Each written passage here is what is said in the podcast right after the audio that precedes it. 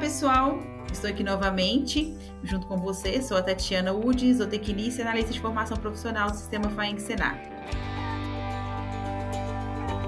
Vozes do Agro.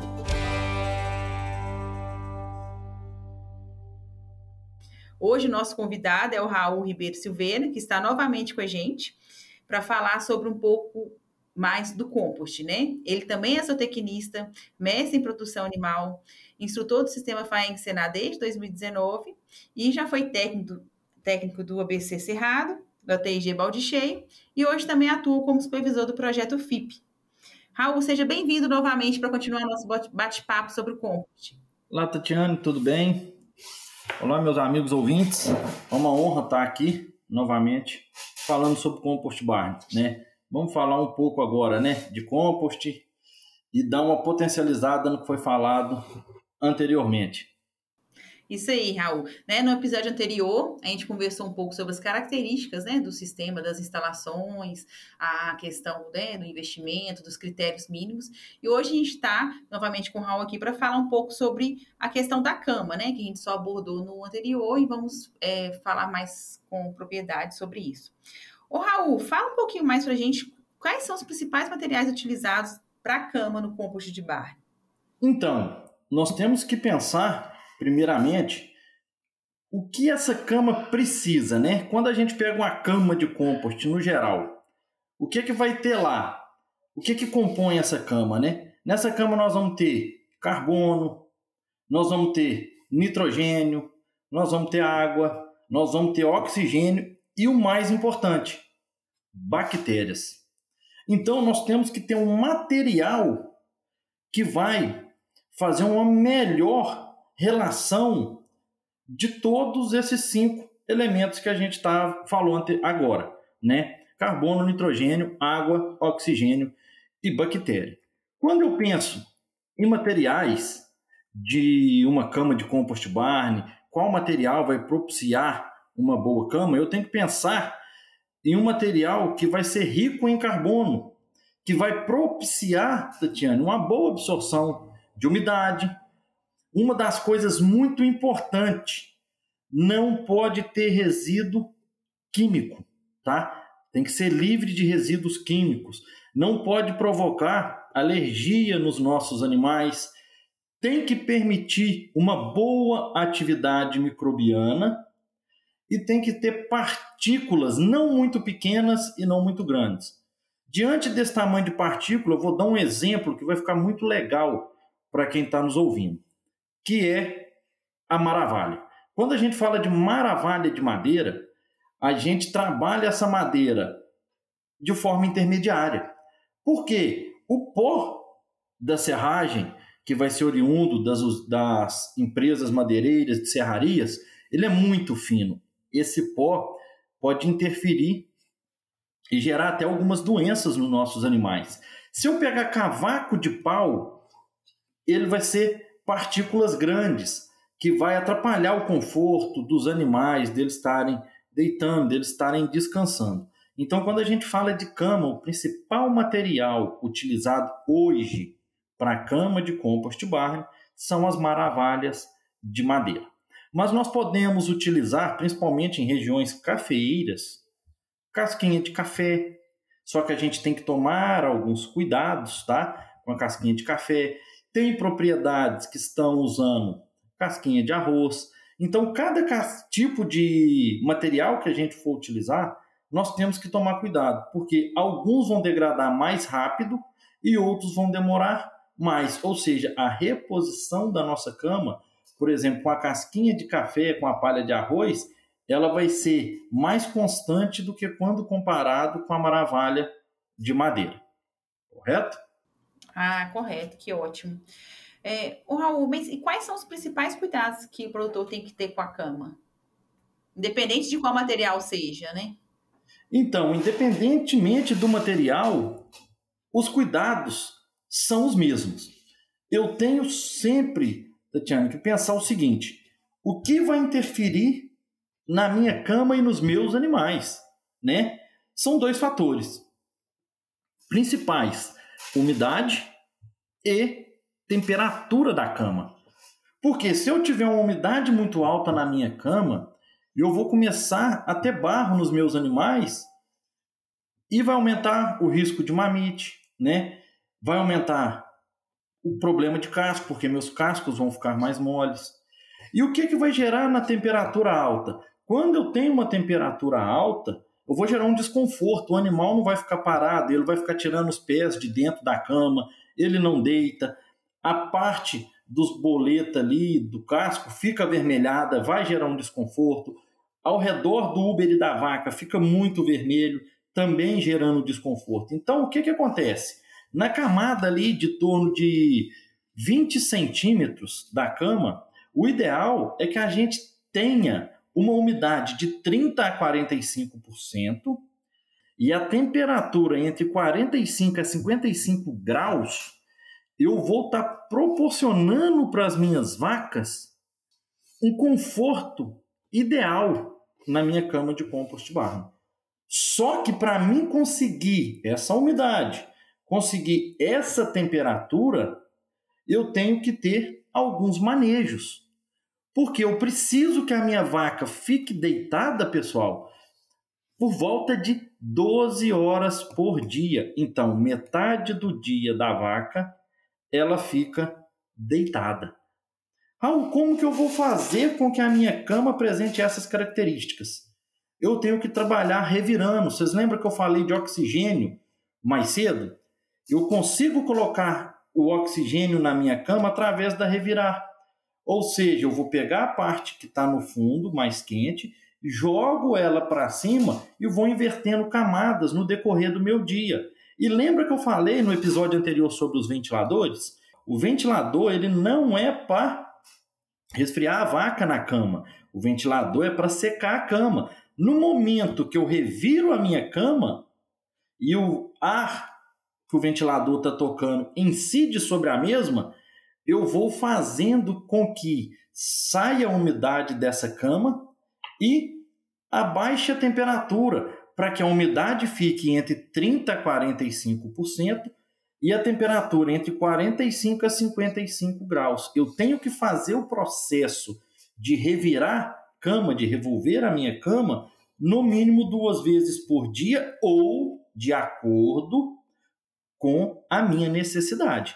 No período de verão, onde a gente tem altas temperaturas, às vezes a gente chega a revirar a cama no sistema de compost barn quatro vezes ao dia, tá, pessoal?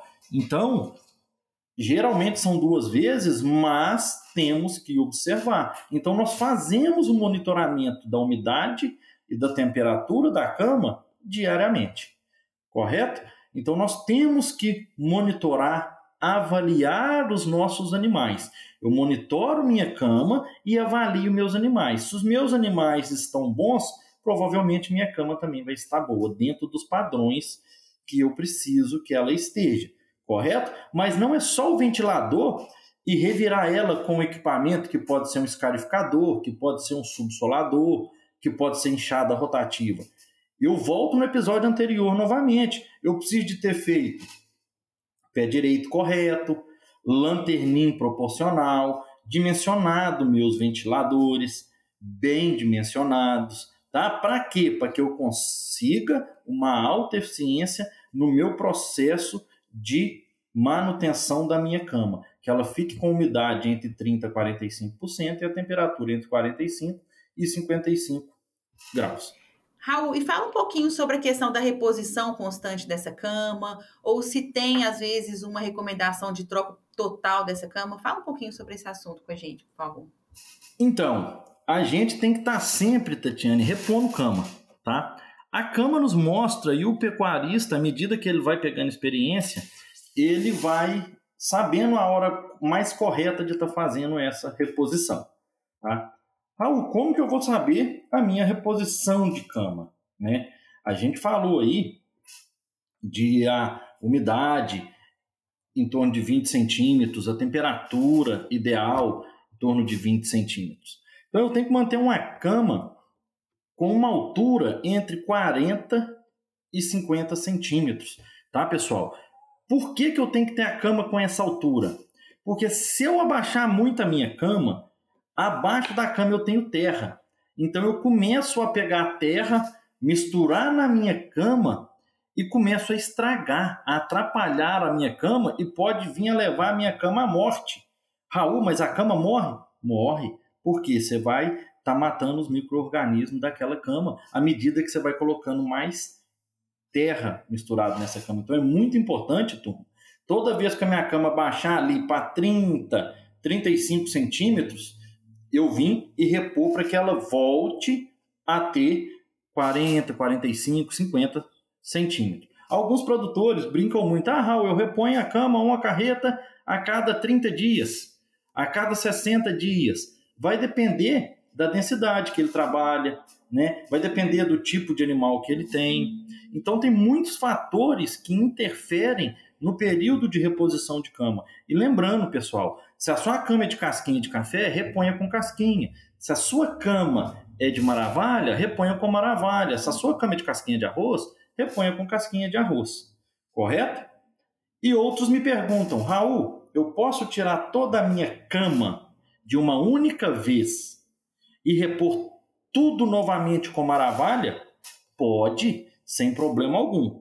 E é até aconselhável, viu? Que a gente faça isso às vezes, desde que eu tenha material suficiente para repor 100% da minha área de cama do meu barracão. Existem propriedades, pessoal, que a cama está sendo reposta há mais de cinco anos. Eu vi um estudo em Israel que tem galpões lá com cama há mais de 10 anos só sendo reposta. Por quê? Eles não têm material suficiente para tirar toda a cama de uma vez e repor. Correto? Então, quando a gente tem essa dificuldade, nós vamos sempre repondo. Quando a gente conseguir todo o material, a gente tira e faz a reposição com cama nova. Raul, e quando tem essa substituição total da cama, o que, que é feito? Qual o destino é dado com essa cama que é retirada do compost? Então, Tatiana, essa pergunta é muito interessante, porque a gente sabe que a cama ela é rica em nutrientes. Então, para a agricultura, o pessoal da agricultura tem buscado muito essa cama, tá? Para quê? Para utilizar nas lavouras. Quando a gente começa a aplicar a cama oriunda do nosso compost barn nas nossas lavouras, nós começamos a aumentar a produtividade da nossa lavoura, do nosso milho, da nossa soja, do nosso trigo. Por quê? A cama, além dela ser rica em nutrientes, ela aumenta a matéria orgânica do solo. Quando a gente consegue aumentar a matéria orgânica do solo, principalmente solos arenosos, nós vamos estar potencializando a retenção de água nessa lavoura para desenvolver e essa água ir sendo disponibilizada para a planta aos poucos, fazendo com que a planta consiga produzir mais por hectare. Então, o produtor, além de aumentar a produtividade, ele também vai reduzir com o quê? Adubos químicos, né? Que a cama vai estar tá substituindo. Por exemplo, quando a gente vai trabalhar com uma cama, é muito importante a gente fazer uma análise bromatológica dessa cama para ver quantos de nitrogênio a gente tem, quanto de potássio, quanto de fósforo, né? Para que na hora que eu aplique ela, eu saiba quanto já foi aplicado desses nutrientes e eu possa reduzir com a compra de adubos químicos na formação e manutenção das minhas lavouras ou de pastagens que eu tenha na minha propriedade. Ou seja, além da cama estar tá propiciando um grande conforto térmico para os animais, de forma direta, ela ainda pode ser utilizada na propriedade como redução de custo na utilização das nossas lavouras. Então, quando a gente começa a trabalhar o compost barn e o que a gente consegue retirar dele, no caso a cama, nós conseguimos aumentar outras atividades, no caso a lavoura, da propriedade rural, gerando mais lucro para aquele produtor, maior lucratividade ou, é, isso mesmo, maior rentabilidade na atividade.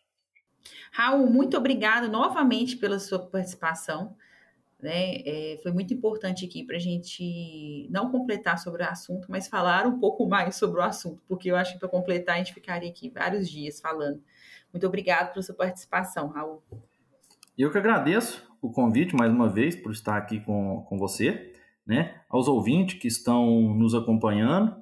E qualquer coisa eu estou sempre à disposição. E um grande abraço a você, a todos que estão nos ouvindo. Um abraço. Tchau, tchau. Pessoal, é, aproveitando o gancho sobre esse assunto, queria falar com vocês que nós temos o curso sobre o compost de bar, né? Ele, tanto ele na modalidade presencial quanto ele na modalidade virtual.